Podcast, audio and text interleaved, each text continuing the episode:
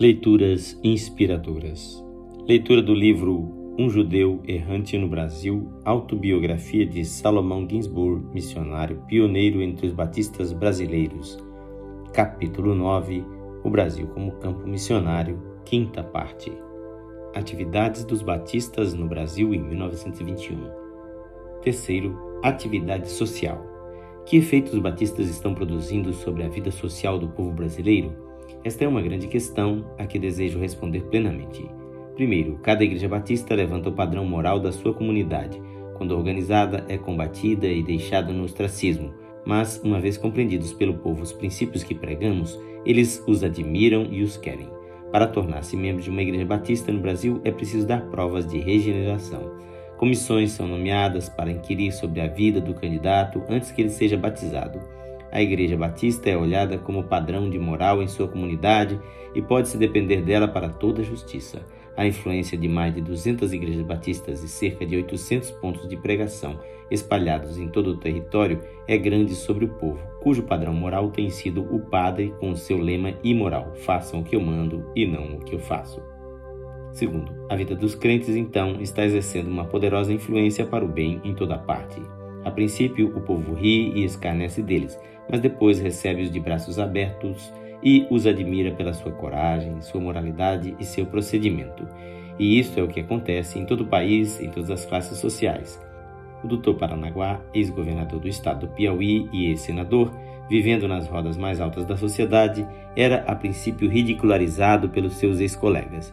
Hoje todos eles mudaram de opinião e quando ele entra no Senado, todos estão ansiosos por ouvi-lo e seus esforços para testemunhar de Cristo.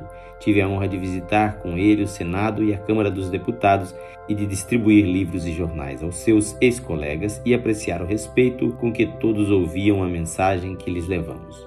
O que o Dr. Paranaguá está fazendo é praticamente repetido por todos os crentes no Brasil.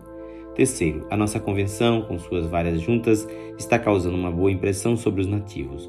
Nossas reuniões anuais, com seus relatórios dessas juntas, são largamente publicados nos jornais diários. Nossa Junta de Missões Nacionais, com seu programa de trabalho entre as muitas tribos de silvícolas, está interessando não só aos nossos irmãos batistas, mas também ao público em geral. Nossa junta de missões estrangeiras, com um trabalho progressivo em Portugal e com o grande programa de evangelizar todas as colônias portuguesas ou todos os que falam o português, está atraindo a atenção. Todo o trabalho da convenção está baseado no plano da Convenção Batista do Sul dos Estados Unidos, tão simples, tão democrático e ao mesmo tempo tão empreendedor e unido, e está atraindo a atenção dos líderes da nação e tendo seus efeitos também sobre as deliberações legais. Basta um exemplo. Quando se fez um apelo ao Congresso para nos vender um terreno no Rio, pertencente ao governo, por um preço razoável e que ia ser vendido em leilão, como desejávamos usá-lo tanto para a escola como também para os propósitos da igreja, o Congresso passou uma lei vendendo-nos o terreno com um desconto de 50% do preço pelo qual fosse vendido o terreno imediato, estipulando, é verdade, umas tantas condições que nos inibiam devido aos nossos princípios de obter o terreno. Os líderes do governo ficaram surpreendidos quando lhes declaramos que não podíamos aceitar o terreno sob as condições estipuladas. Nós não queríamos nem longe procurar estabelecer uma união entre a igreja e o Estado, princípio a que nós batistas nos opomos. Este incidente nos deu uma oportunidade de tornar conhecidos os nossos princípios. Quarto, a Casa Publicadora exerce poderosa influência sobre a nação. O nosso órgão denominacional, o Jornal Batista, penetra em todos os pontos do país. Temos uma tiragem de cerca de 5 mil exemplares e seus editoriais e artigos de valor são lidos por milhares de pessoas. Em alguns lugares é o único jornal que se recebe e, quando chegado, é lido e discutido nas praças públicas. Também diversos dos livros que têm sido publicados estão exercendo grande influência sobre o povo. Sim, os batistas estão deixando uma poderosa impressão no povo brasileiro. A semente semeada está produzindo os frutos e no tempo próprio havemos de ceifar se não desfalecermos. 30 anos, ou mesmo 40 ou 50, não é tempo bastante no trabalho do Senhor para chegar aos resultados verdadeiros, mas, mesmo nesse curto espaço de tempo, temos visto resultados e isto constitui o prenúncio do que está por vir. Os braços do Senhor não estão encolhidos e seu poder não está diminuído. É o mesmo ontem, hoje e eternamente. É sempre o mesmo. E agora, chegando o fim desta obra, deixe-me contar a história seguinte, como típica do poder do Evangelho no Brasil e do clamor de todos os crentes brasileiros a favor de si mesmos e do seu povo. uma Bíblia organizando uma igreja batista. Uma Bíblia foi dada ao tabelião da cidade de Vitória da Conquista, situada no extremo sul do estado da Bahia. Ele começou a lê-la e leu-a para os seus vizinhos. Um grupo de 90 pessoas se reunia em torno dele, ansioso de seguir os ensinos da palavra de Deus. Começaram as pessoas a estudar o livro santo, tentando conformar-se com seus ensinos. Logo se organizou uma igreja neotestamentária. A única coisa que os perturbava era a questão de quem os batizaria, tendo chegado à conclusão de que só o batismo de quem cresce era válido. Finalmente ouviram a respeito do missionário na capital do estado.